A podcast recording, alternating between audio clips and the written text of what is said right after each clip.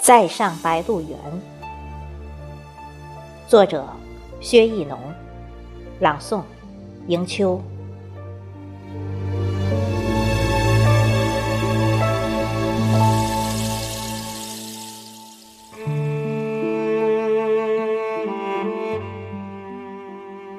沿着你饱经风霜的额头，攀上高高的白鹿原。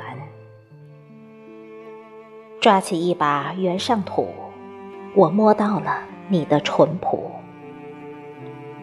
捧起一掬灞河水，我看到了你的深邃。原上那一条条沟壑，就是你那爬满褶皱的脸，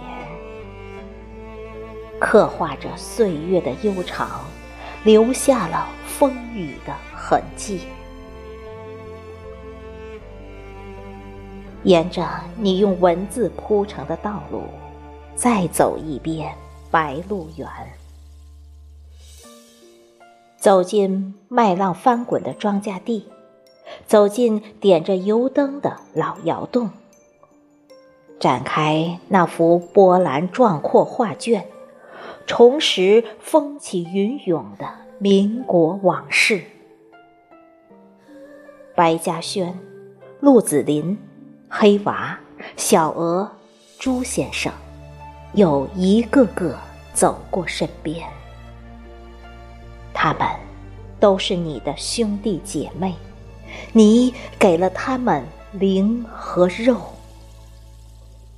你和他们一起爱着、恨着、哭着、笑着、困惑着、挣扎着、斗争着、拼搏着。你让他们活出了精彩，活出了个性，活出了那个时代的特征。你让他们走上舞台，走向世界，走进亿万人的心中。捧起那部巨著，我掂出了你的分量。读着每一行字句，我品出了你的沧桑。